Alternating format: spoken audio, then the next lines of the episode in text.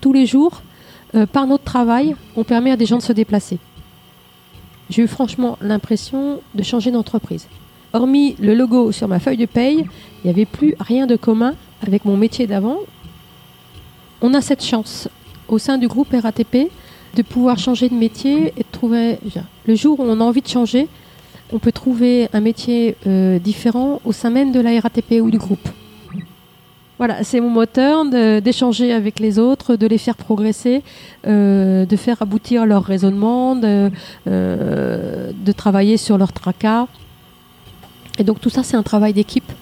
moi, je ne sais pas travailler toute seule. je puise, je dirais, mon énergie dans les échanges qu'on peut avoir avec toutes mes équipes.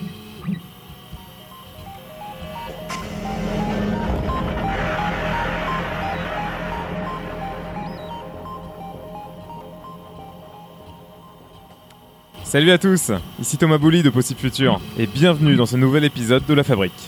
La Fabrique, c'est le podcast qui explore l'industrie en allant à la rencontre des hommes et des femmes qui y travaillent. À travers leurs portraits et leur expérience, j'essaie de comprendre leur parcours, riche en enseignements, rebondissements et anecdotes. J'espère que comme moi, vous serez super inspiré par ces aventures et que vous pourrez utiliser les nombreux conseils que mes invités ne manquent pas de partager. La Fabrique, c'est tout de suite, c'est parti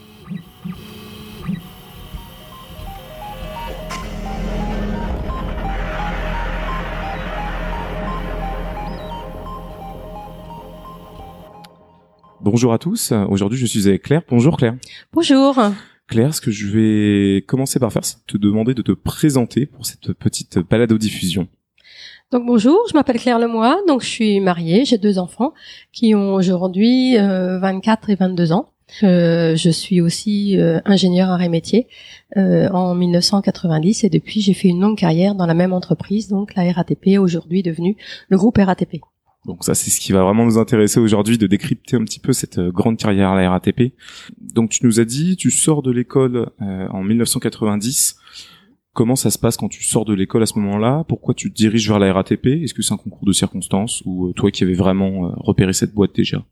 En fait, dans mon cahier des charges pour trouver un travail, j'avais une chose qui était assez forte. Je voulais plus passer mon temps assis derrière un bureau. Je venais de passer cinq ans euh, à bosser derrière un bureau. Je ne pouvais plus envisager euh, cette situation de travail.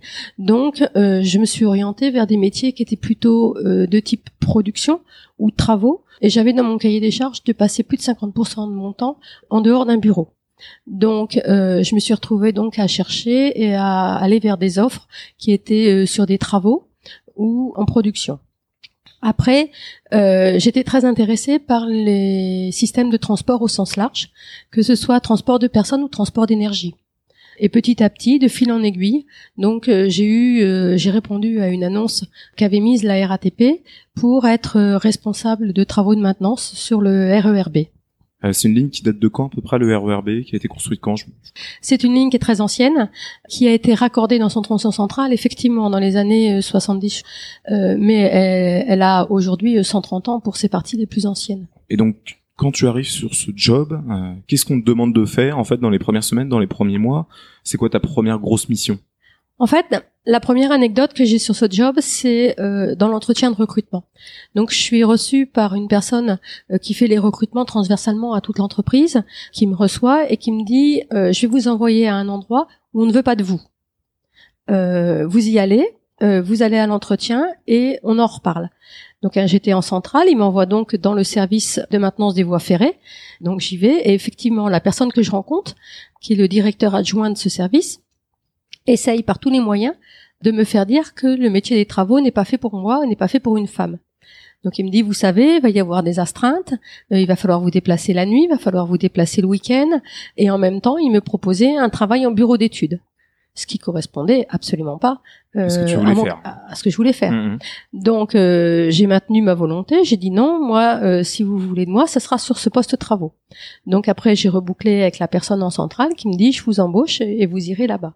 Un an après, euh, le directeur euh, adjoint du service des voies ferrées m'a avoué euh, avoir cette difficulté à avoir à recruter une femme et ne absolument pas regretter. Fois que j'avais fait mes preuves et que j'avais fait mon, ma première année. Donc tu rentres vraiment dans un milieu très masculin. Oui, aucune, pas de femme. Ah oui. Hormis dans les tâches administratives, il y avait peut-être une femme au bureau d'études, une femme dessinateur, sinon aucune femme. Et euh, alors là, si on peut faire un parallèle tout de suite avec aujourd'hui, est-ce que c'est quelque chose qui a évolué ou pas la RATP Et spécialement et puis euh, bah, dans la maintenance où tu en fait. euh, Oui, c'est des choses qui ont évolué, au moins pour tous les métiers de l'ingénierie. Euh, c'est plus compliqué dans les métiers de la maintenance, puisque surtout la voie ferrée, on trouve peu de femmes dans les métiers de la voie ferrée, puisque ce sont des métiers de force. Il faut bien, il faut bien se le dire. On commence à en voir sur les chantiers, petit à petit, donc euh, ça va venir et il n'y a pas de souci, mais c'est c'est c'est lent. Que tu es engagé là-dessus sur ce genre de choses. Je sais qu'il y a pas mal de choses dans les entreprises de mouvement euh, liées à ça. Il y a depuis très récemment euh, dans l'entreprise une transversalité pour euh, les femmes. Après, il y a cette volonté de la RATP d'augmenter sa féminisation et on le voit bien, ça progresse d'année en année. Euh, néanmoins, il n'y a pas forcément une grande dynamique autour de ça. Indépendamment de ça, moi, ce que je fais tous les ans, c'est que je participe au forum Elle Bouge. Donc, au mois de novembre, je vais faire les animations dans les lycées euh, autour des sciences euh, de l'ingénieur pour motiver les jeunes femmes et les jeunes filles euh, à se lancer dans ce genre d'études. Tous les ans, tu vas en, dans les classes de lycée et t'interviens euh, de manière bénévole.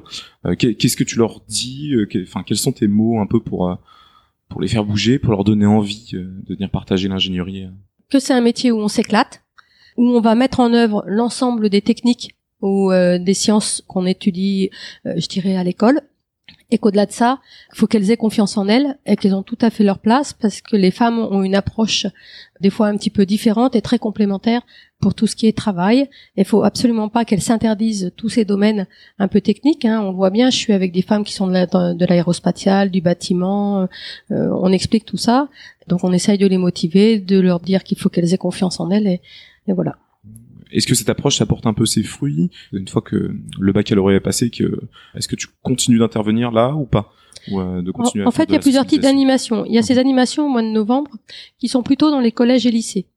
C'est assez compliqué, effectivement, quand on est sur du collège ou quand on est sur du, du- les classes de seconde, de voir des étincelles dans les regards en disant ça c'est pour moi. Quand on est sur les classes de terminale, euh, effectivement, là on accroche. On voit que notre discours accroche beaucoup plus auprès des jeunes femmes.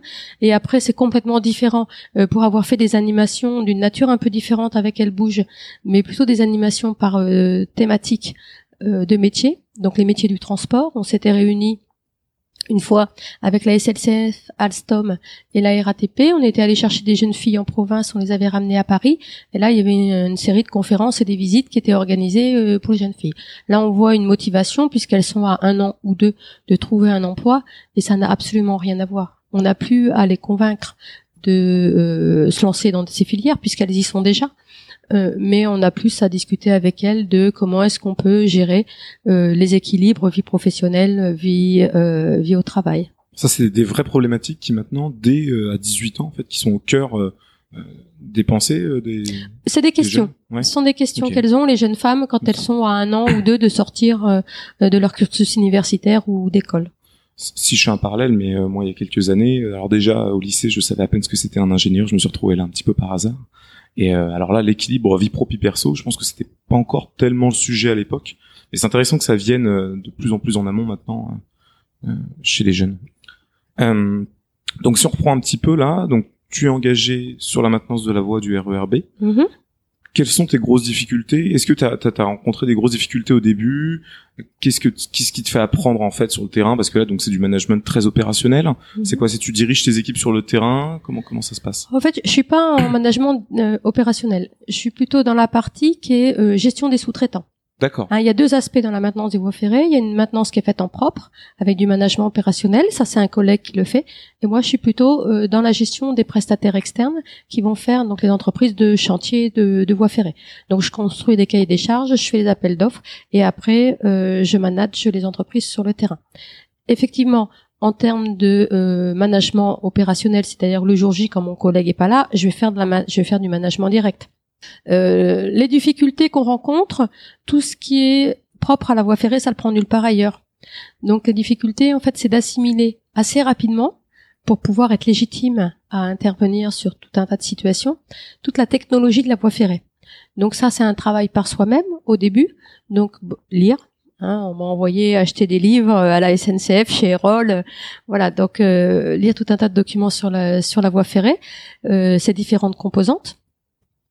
Après, faire des formations. Donc, je suis donc allée six semaines en formation à la SNCF, à l'école de l'équipement ça c'est l'aspect technique, mais ça vient assez vite parce que bon, on sort de l'école et euh, on assimile assez vite toutes ces parties-là. L'autre partie qu'on découvre un petit peu et qui est peut-être ou que j'avais pas suffisamment bien appréhendé à l'école, c'est les aspects management où euh, on est des fois devant des situations où euh, on se raccroche à son bon sens. Après, on a eu une vie à l'école, on a été en, en, interaction avec les uns et les autres ça nous aide et ça nous apporte euh, dans la gestion de ces situations. C'est des situations qui peuvent être un petit peu déstabilisantes au début quand on les a jamais vécues et, et, ça peut être un peu embêtant. T'as un exemple là, je sais pas, enfin tu dois avoir des cas un peu critiques avec des collègues. Ça, va être euh, beaucoup aussi dans ton cas, peut-être plus de la. Tu me parles de gestion de fournisseurs. Euh, en termes de planning aussi, il doit y avoir de, de grosses, de gros attendus de ton côté et des délais à gérer. Euh. Bah, parce qu'en plus, là, j'imagine que tu dois avoir quand même une grosse pression quand tu parles de fermeture du RER A. Chaque jour, chaque heure de mise hors service du RER A est complètement critique. On, on peut pas, on peut pas avoir une minute de retard à la fin. Hmm. Donc euh, tout est chronométré, tout est minuté, comme on dit. Hein. On a des documents qu'on appelle des minutés euh, où on ne doit pas prendre de retard. Donc l'entreprise euh, devait pas prendre de retard et elle était euh, les bras ballants à 2 heures du matin. Je me souviens encore sous la pluie, euh, sous les projecteurs. voilà, j'ai encore des souvenirs très clairs, dans, alors que ça fait euh, plus de 20 ans, euh, des souvenirs très clairs dans mon esprit. Parce qu'en plus, enfin, d'une part, tu peux pas prendre de retard, mais j'imagine qu'à la base, les plannings sont déjà très très très contraints et optimisés pour ne pas, enfin, tu, tu, peux pas vraiment prendre de marche, quoi. Tu peux pas te dire, bah tiens, on va fermer le RER e à 5 jours parce qu'en fait, bon, nos travaux vont en prendre 3 et il va peut-être y avoir 2 jours de retard. Je pense que la marge, elle est beaucoup plus faible là-dessus. On peut pas, on, on, décide pas comme ça. En fait, les interruptions vont se négocier avec l'autorité organisatrice. Donc on est obligé après de faire euh, dans le dans le créneau qui nous est donné. Euh, ils peuvent pas forcément nous donner parce qu'après ça oblige à faire des reports de flux et on ne sait pas forcément faire les reports de flux avec les bus. Donc il faut se mettre, on ne peut interrompre que les journées où le report de flux est possible sur un autre système de transport, que ce soit le métro ou que ce soit le bus. Donc demander un jour de plus si on ne sait pas traiter les flux par ailleurs, ce n'est pas possible, ce n'est pas entendable. Et c'est la gestion du RVB Tronçon Central qu'on fait tous les étés en ce moment sur le RER1, euh, où en fait on ne peut interrompre que quand on peut faire un report de flux. Alors ça, je, je, voulais venir un petit peu plus tard, mais on peut en parler maintenant. Euh, en ce moment, effectivement, tous les étés, on voit toutes cette, ces lourdes opérations de maintenance sur le RERA, que tu expliques d'ailleurs euh, sur une, super vidéo YouTube que je vous invite tous à aller, la regarder. Euh, ça, ça doit être des enjeux extrêmement critiques. Comment du coup tu fais pour planifier ces reports de flux? Enfin, il y a des dates à partir desquelles, par exemple, tu peux plus mettre en circulation des bus parce que il y a trop de transport, euh, parce que tu es en dehors des périodes de vacances? Enfin, comment ça se passe?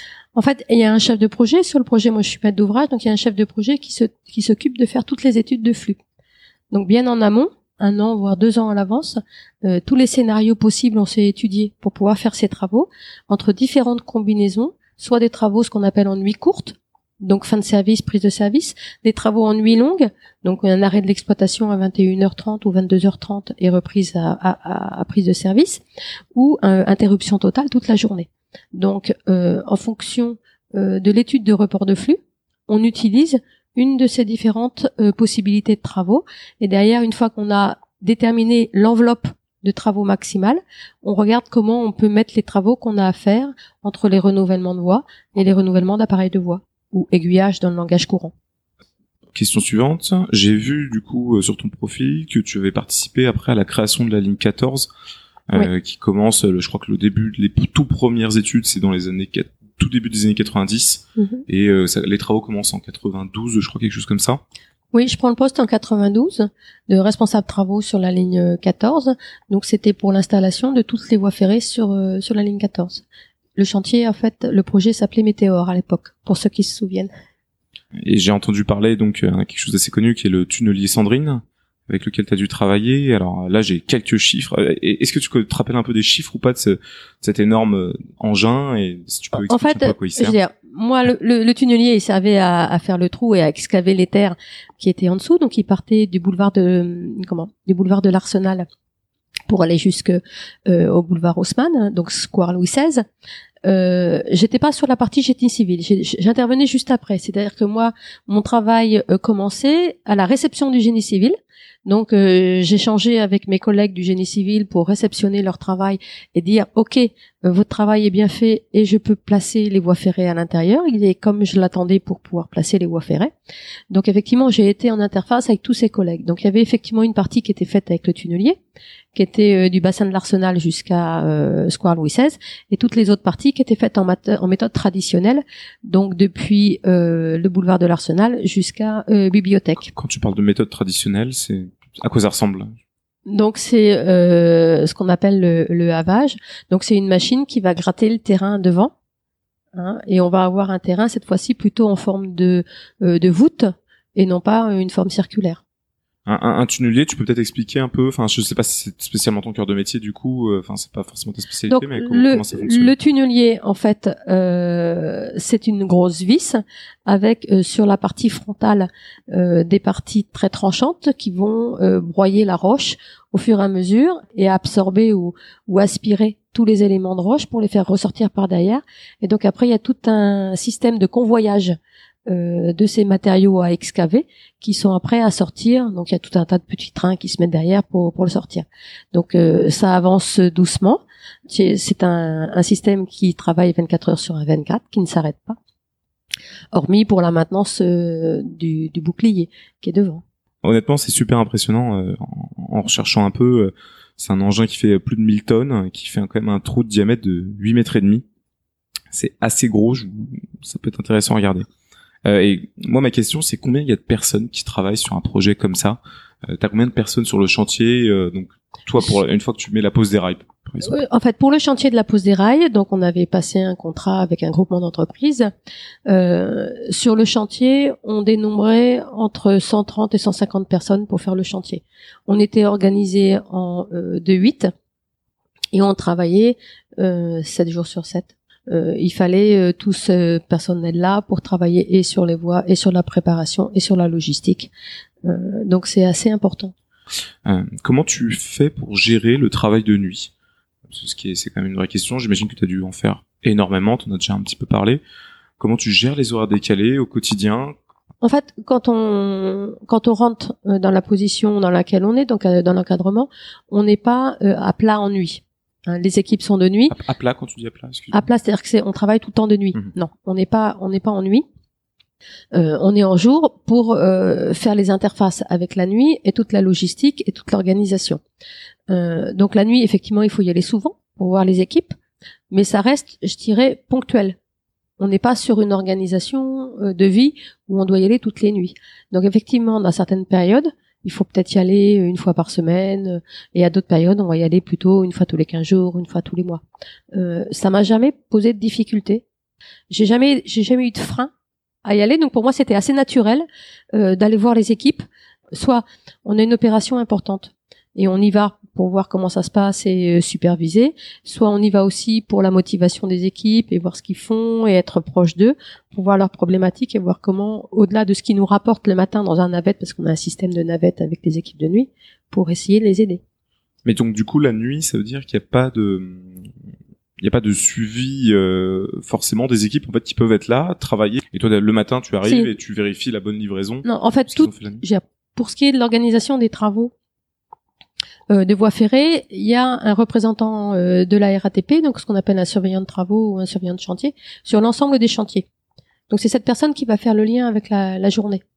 On n'a pas besoin, on serait en permanence de nuit, on pourrait pas faire tous les travaux de préparation, euh, toutes toute l'organisation, toutes les, parce qu'en fait, pour chaque nuit, il faut faire tout un tas de démarches pour réserver la plage de travaux, euh, pour faire en sorte qu'il n'y ait pas de courant, euh, pour faire en sorte qu'on ait les trains de travaux, commander les trains de travaux, faire le chargement des trains de travaux. Voilà.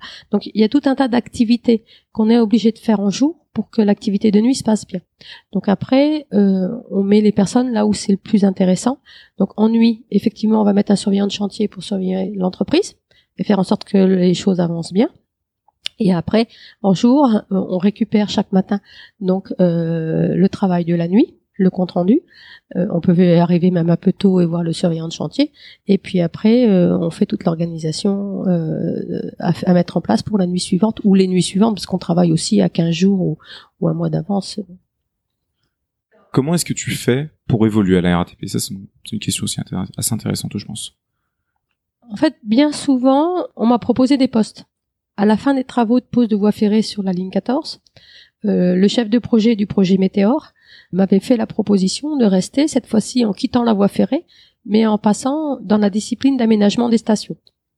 Donc là, pour avoir un petit peu le choix, j'étais allé voir donc mon, mon patron euh, de la maintenance des voies ferrées, qui malheureusement me dit ben j'ai pas grand chose à te proposer, Claire. Donc j'étais allé euh, euh, sur la proposition pour être ce qu'on appelle maître d'œuvre général de l'aménagement des stations auprès du chef de projet de Météor. et en fait, souvent, on m'a proposé comme ça euh, des postes qui allaient dans le sens aussi euh, euh, de compléter ce que j'avais fait et d'une progression de carrière qui était en, je dirais en adéquation avec une progression de carrière et, la, et, la, progression que je souhaitais faire.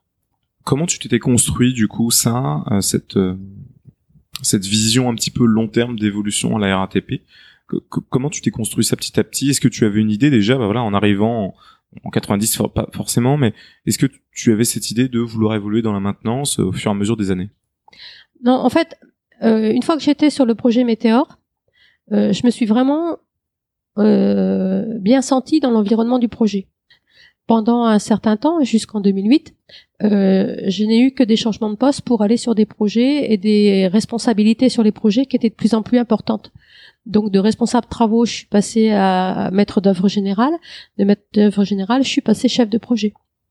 Et sur un projet un peu complexe en multimétrise d'ouvrage. Euh, voilà, donc euh, ce n'est que quand je suis arrivée euh, en 2008, où là, j'avais l'impression, mais ça faisait 16 ans que j'étais sur les projets, d'avoir bien fait le tour du management de projet. Et j'avais envie d'essayer l'autre type de management, hein, par opposition, qui est le management des, des équipes. Et donc là, euh, effectivement, c'est vraiment une rupture forte euh, dans ma carrière de se dire, je veux changer vraiment de portage. Donc là, effectivement, j'ai pris mon bâton parce que là, on m'a a priori, euh, on n'est pas venu me chercher puisque j'étais plutôt connue dans le monde des projets. Donc là, j'ai pris euh, j'ai pris mon bâton de pèlerin et je suis allée voir les différents exploitants en leur disant ben voilà euh, expliquez-moi un petit peu ce que c'est que les enjeux les difficultés donc j'ai très gentiment ils m'ont proposé de faire un, un vie ma euh, avec des, dirigeants euh, d'unités opérationnelles en exploitation. Donc j'ai passé une journée avec un directeur d'un centre bus, une journée avec un directeur d'une ligne de métro, pour vérifier que leurs problématiques au quotidien pouvaient me convenir et que j'allais m'y retrouver dans les enjeux et dans les objectifs et dans ce que moi j'attendais en termes de management d'équipe et que ça allait m'enlever aussi ce, dont je voulais euh, euh, me séparer euh, avec le, milieu des, projets.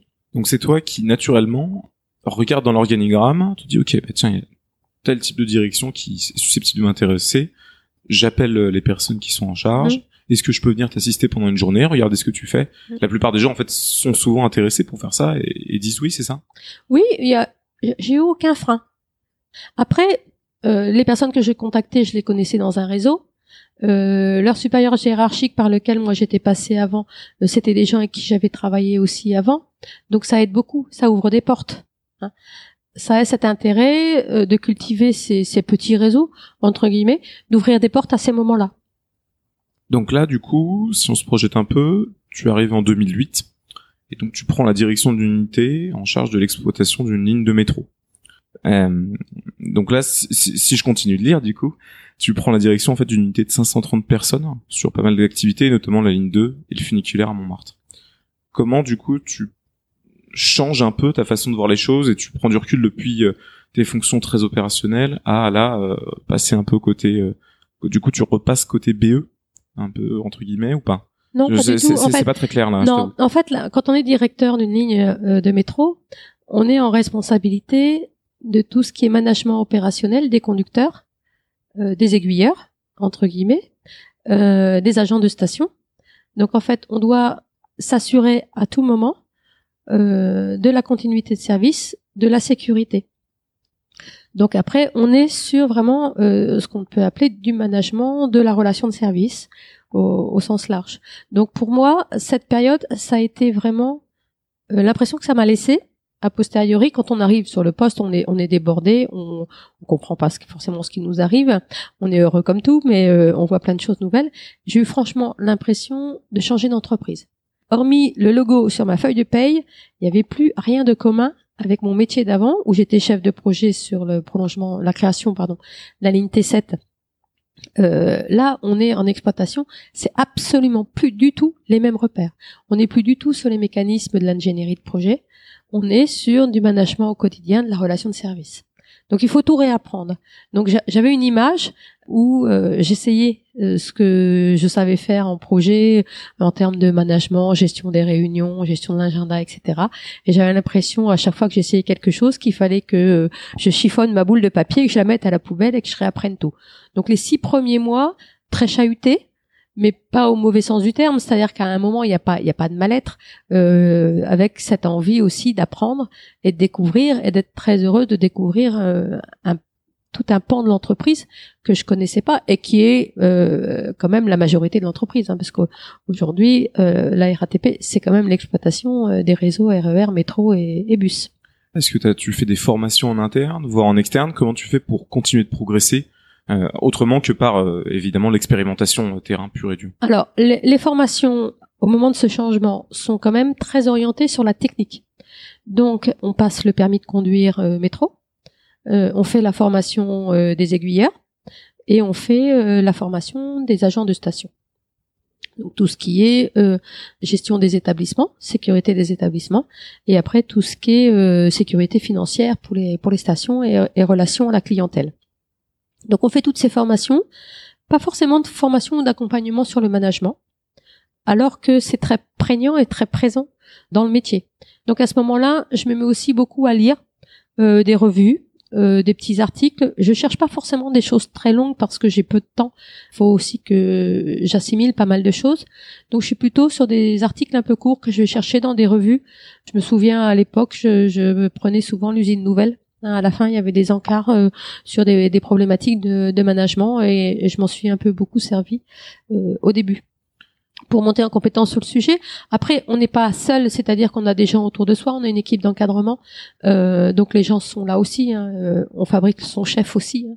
Donc, euh, j'avais donc dans l'équipe une responsable RH euh, qui aussi m'accompagnait et veillait à me transmettre aussi les, On avait des échanges entre nous pour appréhender les, les situations. Parce que par exemple, quelque chose qui me paraît à mon avis assez compliqué quand tu es pas formé à ça, c'est comment tu gères du recrutement par exemple. Est-ce que tu as fait, est-ce que tu as fait ça euh, Oui, qu'on soit euh, au projet ou qu'on soit comme en, exploitation, on fait du recrutement. Hmm. Alors à l'exploitation, on va plutôt euh, faire du recrutement de masse. Quand on va recruter des agents de station ou des conducteurs, on va plutôt être en volume. Et puis là, il y a une structure à la RATP qui, qui, qui va les, les recruter, si ce n'est que on doit faire aussi son cahier des charges. Quand on recrute que ce soit en projet ou que ce soit en équipe, euh, il faut quand même élaborer euh, ton cahier des charges, savoir ce que tu attends de la personne en tant que compétence et en tant que savoir-être. Hein. Donc tu examines les CV, tu fais ce qu'on fait aussi. Alors c'est peut-être un peu lourd, euh, c'est sans doute quelque chose qui est surprenant quand on veut rentrer à la RATP. Il y a beaucoup d'entretiens, mais ça permet d'avoir des regards croisés. Donc là, en l'occurrence, quand on recrutait avec la RH, euh, elle recevait une, la personne, moi je la recevais, et après on croisait nos regards par rapport aux différents éléments qu'on avait mis dans le cahier des charges. Des fois, on peut avoir quelqu'un qui est euh, très rigoureux et qui est entre guillemets un petit peu militaire. Derrière, il faut savoir redonner un peu de souplesse. Donc, on va avoir quelqu'un qui va être très en, rondeur euh, pour manager les, conducteurs et remettre un petit peu de, de liant là où on a besoin de liant. Voilà. Donc, il faut savoir appréhender ces différents besoins et donc tout ça, c'est un travail d'équipe. Euh, moi, je ne sais pas travailler toute seule. Euh, je puise, je dirais, mon énergie dans les échanges qu'on peut avoir avec euh, avec toutes mes équipes. Et c'est ce que j'ai trouvé formidable dans les métiers de la maintenance et de l'exploitation, c'est qu'on est, construit en permanence au jour le jour et on a un retour sur investissement qui est beaucoup plus court que sur les projets. Donc, ce sont des métiers extrêmement gratifiants Pour donner un exemple sur le projet, quand on va euh, construire une stratégie, quand on va faire un dossier, on aura un retour sur euh, son dossier que six mois euh, après, quand on sera passé à IDFM, donc c'est l'autorité organisatrice des transports, quand on présente une fiche modificative sur un projet, ou bien quand l'ouvrage est construit deux, trois ans après. On dit là l'ouvrage que j'ai pensé, le voilà construit. Donc le retour sur investissement est, est long. À l'exploitation, le retour sur investissement, il est très court. Quand on est sur des actes de management au quotidien, euh, le retour sur investissement, il se fait en deux, trois, cinq jours. C'est-à-dire que quand on donne une gratification ou une prime à quelqu'un, quand euh, on lui arrange son service, quand on est sur euh, la mesure disciplinaire, puisque ça fait partie aussi du métier, c'est différents leviers qu'on a dans le management. Donc on n'a pas besoin d'attendre et on est tout de suite rassuré ou inquiété, mais ça donne une dynamique euh, qui est très intéressante et moi que j'ai beaucoup aimé. Euh, là, au, travers de tout ce que tu dis, j'ai l'impression que la solitude du manager, euh, tu la ressens pas du tout. Qu'est-ce que tu en penses de ça? En fait, euh, si on, on, a on, a des moments en fait de réflexion quand on est en train de, je dirais, d'utiliser ces différents leviers du management. Par contre, on a cette possibilité effectivement euh, parce que l'organisation est faite comme ça, que ce soit en maintenance ou en exploitation à la RATP, on a toute une équipe et, c'est ma manière de voir les choses. Je, travaille euh, en équipe. Donc je réunis souvent mes équipes et je leur dis ben voilà qu'est-ce qu'on va faire ou ou la RH quand on est sur des, des, des problématiques RH euh, je ne suis pas quelqu'un qui va construire seul un raisonnement ou l'appréciation d'une situation. Je me rapproche énormément de mes collaborateurs pour euh, pouvoir apprécier une situation. Effectivement une fois que j'ai tous ces éléments donc je vais euh, les réfléchir les structurer et déboucher sur une prise de décision euh, donc cette partie là effectivement on est seul Hein, on est seul avec soi-même, euh, on rumine le truc pendant une nuit, deux nuits, euh, euh, quelques jours. Faut pas le garder trop longtemps. mais toute la construction, tout le démarrage de la construction, je le fais avec les équipes. Et une fois que la décision est prise, l'équipe est là aussi pour la porter, quelle que soit ma décision. Oui, il y a des moments de solitude, mais oui, il y a des moments d'esprit d'équipe. Beaucoup de moments de partage et de réflexion. Et de, partage et de réflexion si on se reboucle un petit peu euh, sur ton sur ta carrière, tu vais passer côté exploitation euh, sur la ligne de métro, sur la ligne 2, le funiculaire. Et qu'est-ce qui se passe après ça? Donc après, euh, on me fait la proposition de prendre en charge une unité de maintenance euh, des équipements qui sont en station pour faire un projet important qui est un projet donc de performance économique qui est pour réduire les coûts de maintenance et qui est de euh, un projet de regrouper euh, six centres de maintenance en deux. Donc euh, un projet important, un de trouver le lieu, la localisation du centre de maintenance futur, et après de construire le projet de regroupement de l'ensemble de ces équipes sur un site et de laisser donc six sites, je dirais, euh, anciens ou euh, qui n'étaient plus pertinents en termes de gestion économique et ah. de coûts. À quoi, à quoi ça ressemble un site de maintenance? Je me rends pas compte. C'est quoi? C'est un ensemble d'équipements, un ensemble de un, un, site de maintenance, on va se retrouver avec un atelier. Classiquement, on va avoir un atelier dans lequel on peut faire quelques petites réparations. On va avoir euh, beaucoup de fournitures pour pouvoir aller réparer je vais le dire autrement. Euh, la maintenance dont j'étais en charge à ce moment-là, il y avait différentes maintenances.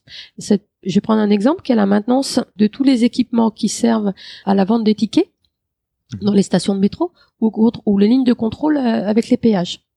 Donc pour ces, la maintenance de ces équipements-là, donc on a des équipes qui ont des locaux sociaux dans des bâtiments Hein, donc dans les bâtiments, dans ce qu'on appelle un, atelier de maintenance, on va retrouver donc toute la partie euh, sociale pour euh, accueillir les équipes. Après, on va retrouver toute la partie logistique où on va avoir toutes les pièces de rechange. Et après, on va avoir une petite partie atelier, euh, même si on faisait que de la maintenance de niveau 1 et 2.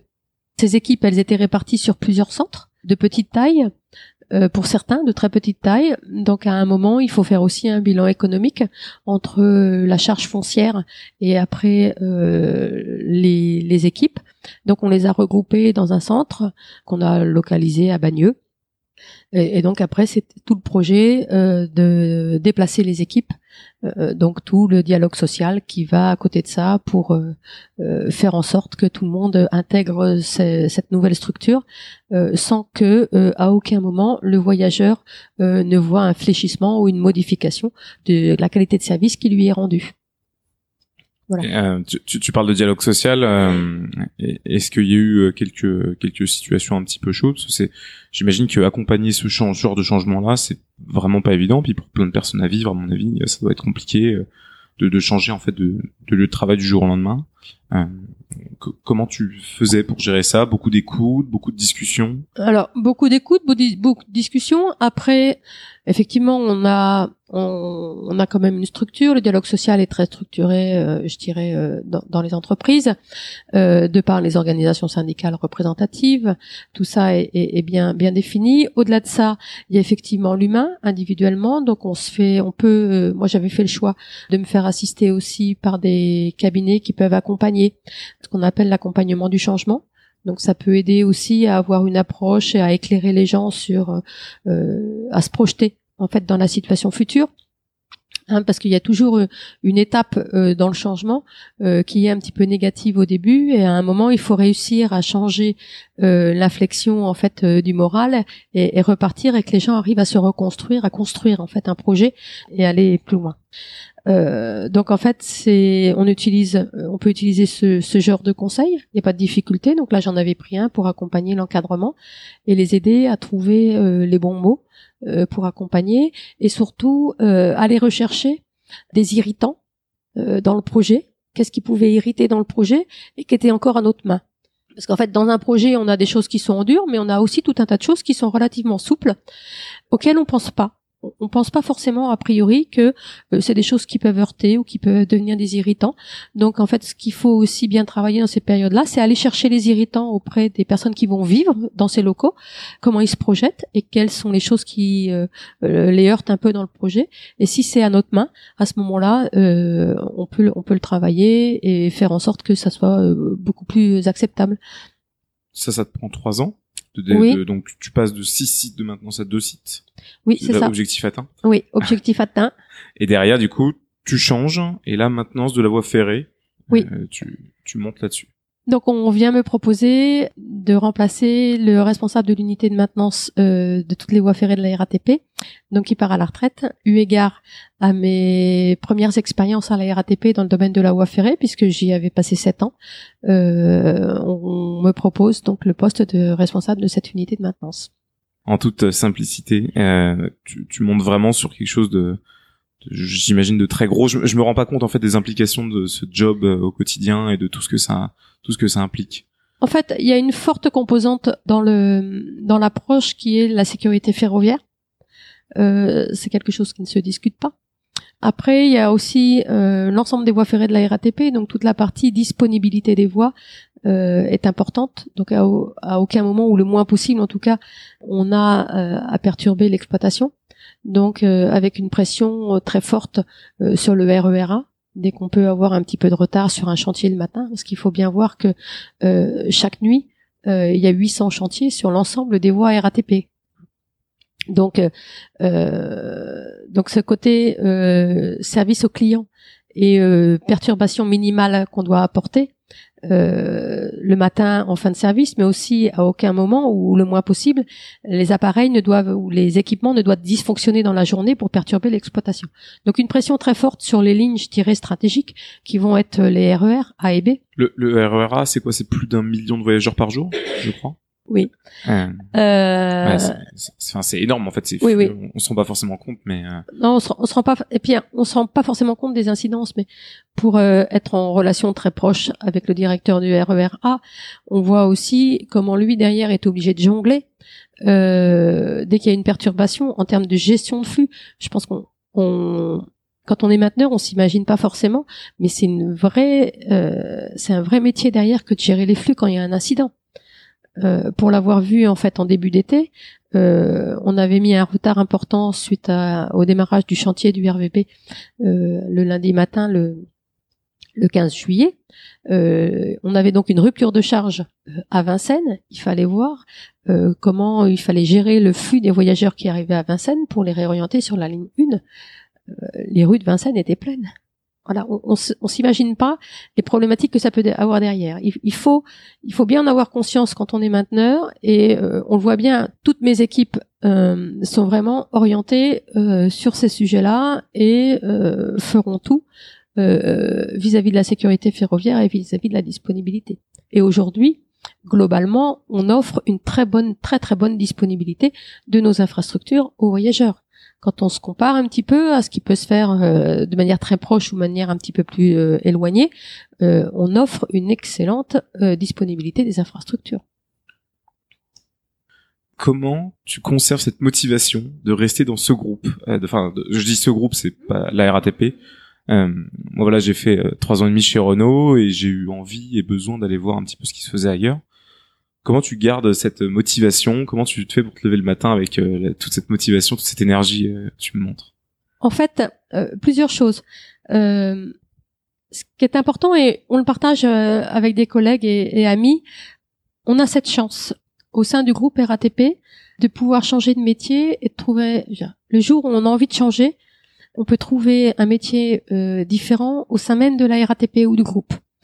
et ça, c'est une force vraiment pour un groupe de pouvoir proposer et de pouvoir euh, permettre parce qu'à un moment aussi euh, l'entreprise prend un risque quand elle permet ce genre de mobilité, de permettre de changer de métier à ce point. Quand je suis passé du monde des projets euh, au monde de l'exploitation, c'était un pari pour les personnes qui m'ont dit OK, Claire, on te prend sur la direction de la ligne 2.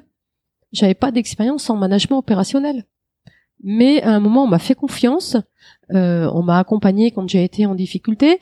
Donc, je trouve que c'est c'est rare et, c'est vraiment euh, super que d'avoir euh, cette possibilité au sein d'un groupe de pouvoir faire ces, changements euh, en termes de métier. Ça, c'est une première chose. C'est donc au sein du groupe, j'ai toujours trouvé chaussures à mon pied ou en tout cas ce que ce que je voulais faire. Il est vrai qu'à certains moments dans ma carrière, je me suis aussi intéressée à l'extérieur en me disant je suis pas mariée avec la RATP, donc je suis aussi cherchée à l'extérieur. Mais à chaque fois, euh, je dirais, j'ai eu une proposition en interne qui est venue euh, me satisfaire et qui voilà, qui a fait que j'ai pas forcément donné suite à des propositions que, j'avais aussi à l'extérieur. Euh, L'autre chose, c'est que dans la relation de travail que j'ai avec mes collègues, tous les matins, je me lève et j'ai envie de venir travailler. C'est bête, c'est mon moteur. Et euh, je, je, pense pas que ce soit bête, mais euh, au contraire, c'est tant mieux. Voilà, c'est mon moteur d'échanger avec les autres, de les faire progresser, euh, de faire aboutir leur raisonnement, de, euh, de travailler sur leur tracas. Euh, d'apporter des solutions, d'apporter voilà, de les pousser dans leur raisonnement, euh, et puis aussi de pouvoir euh, proposer à la direction des orientations ou, des projets euh, qui vont dans, dans le sens et qui vont répondre aux, enjeux des, des, années à venir. C'est très inspirant, honnêtement. Et puis comment dire, il y a beaucoup de sens. Pour moi, il y a beaucoup de sens à travailler à la RATP. le sens, on le trouve dans le sens que tous les jours par notre travail, on permet à des gens de se déplacer. Donc on est quelque part euh, des facilitateurs de la vie au quotidien. Je prends aussi ma motivation là-dedans, c'est que quelque part, euh, c'est assez facile de trouver le sens qu'on a à notre travail. Hein, contrairement à d'autres personnes qui peuvent travailler dans des secteurs plus abstraits. Euh, voilà. Là, on a quelque chose de très concret, c'est euh, permettre aux voyageurs ou permettre à tous les franciliens, quels qu'ils soient, euh, d'aller à un point B, d'un point A à un point B en Ile-de-France. Donc ça, c'est une vraie motivation aussi. Je reprends rapidement, mais je, je trouve ça super intéressant ce que tu disais là de quand tu veux changer de poste en fait, de comparer ce qu'on peut te proposer en interne et de quand même pour pouvoir faire un vrai choix en fait raisonné de comparer avec des offres aussi à l'externe, quoi, d'aller voir un petit peu ce qui se fait sur le marché de l'emploi pour pouvoir après prendre en fait un véritable choix, quoi. Je trouve ça super intéressant. Est-ce que tu peux nous dire un petit peu où est-ce que est-ce que tu sais ce que tu as envie de faire derrière ton prochain poste? Qu'est-ce qui te branche dans les, je sais pas, deux, trois années à venir? Euh, Où est-ce que tu te vois? Euh, donc là, pour l'instant, je suis en discussion euh, plutôt pour aller côté filiale. Donc cette fois-ci, quitter la partie épique donc entre guillemets la maison mère, et aller euh, vivre une vie un petit peu différente euh, en gestion de filiale. Donc là, c'est une autre une autre vie, des autres logiques, euh, un environnement complètement différent. Il y a quoi comme filiale, type de filiale à RATP En fait, il y a plusieurs filiale à RATP, il y a, dans le groupe RATP, il y a plusieurs choses. Une entreprise qui est Sistra, qui va faire plutôt de l'ingénierie et de la pour j'irais construire les nouvelles lignes de métro RER. E donc euh, c'est une filiale commune euh, RATP SNCF. Et après, on a ce qu'on appelle RATP Dev, qui vont répondre aux appels d'offres pour tout ce qui est exploitation de réseaux euh, en Ile-de-France, mais plutôt en Grande Couronne, et après ailleurs en France et dans le monde. Voilà. Donc là, c'est une logique complètement différente puisque on, peut être euh, patron de filiale et, et, être dans une autre euh, dynamique euh, que dans un grand groupe où en fait on est un peu dans un grand groupe porté par un système. là, on, est pour le coup très autonome et à côté du boulot, sinon, est-ce que parce que tu parlais tout à l'heure que toutes ces activités-là te prennent énormément de temps, est-ce que tu trouves quand même le temps en dehors de l'association Elle bouge dont tu parlais au début euh, de faire d'autres choses? Est-ce que tu fais du sport? Comment tu maintiens cet équilibre un peu vie pro vie perso Quelques mots? Peut-être que j'ai trop j'ai trop consacré de temps un petit peu au, travail, peut-être au, détriment un petit peu de ma, vie personnelle.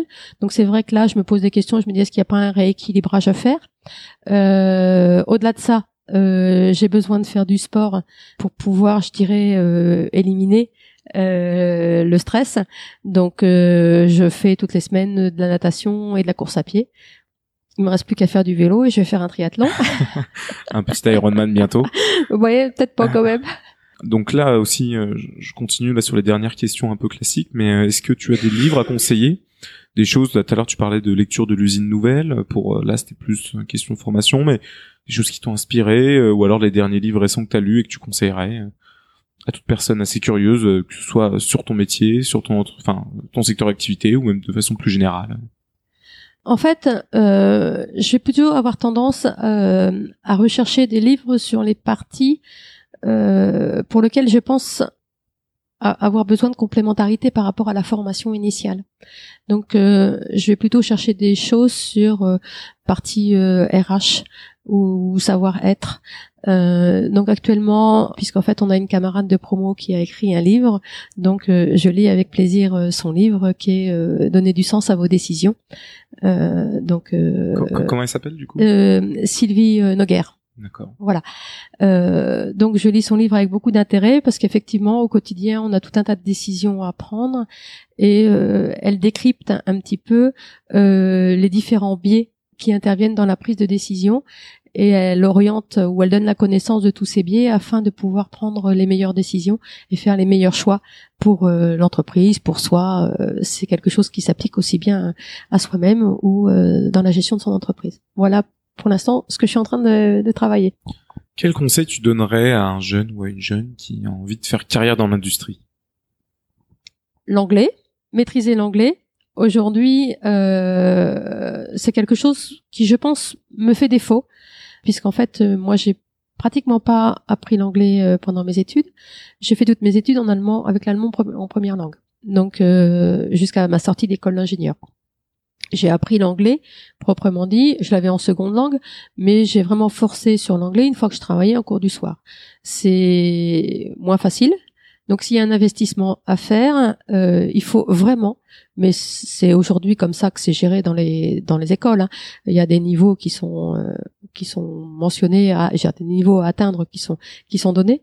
Vraiment, euh, faites cet investissement sur sur l'anglais.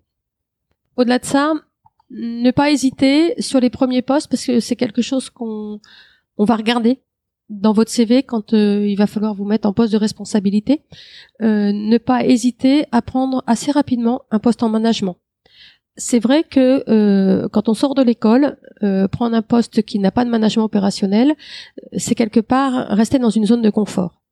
Euh, je pense qu'il faut vraiment, euh, à un moment et assez rapidement, dans les quelques années qui suivent, aller sur un poste de management opérationnel. C'est une composante qui est regardée aujourd'hui quand on veut prendre une responsabilité, que ce soit chef de projet ou que ce soit euh, une direction d'une unité opérationnelle.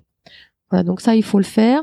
Après, au-delà de ça, un petit peu en recul, bien comprendre les enjeux et le sens de son travail, euh, les modèles économiques dans lesquels euh, on travaille et aujourd'hui, voire demain, c'est plus la connaissance qui est une valeur ajoutée, mais c'est la manière dont on accède à la connaissance et dont on la travaille après qui devient important aujourd'hui, puisque la connaissance, en fait, elle est en libre service euh, un petit peu partout, on la trouve assez facilement. Ce qu'il faut, en fait, c'est l'agréger. Donc, développer cette agilité. Euh, au travers de vos expériences, au travers de vos lectures, au travers de vos approches. Merci beaucoup Claire. Est-ce qu'on peut te contacter sur LinkedIn ou autre Bien sûr, sans aucune difficulté. Super. Bon bah écoute, merci beaucoup en tout cas Claire.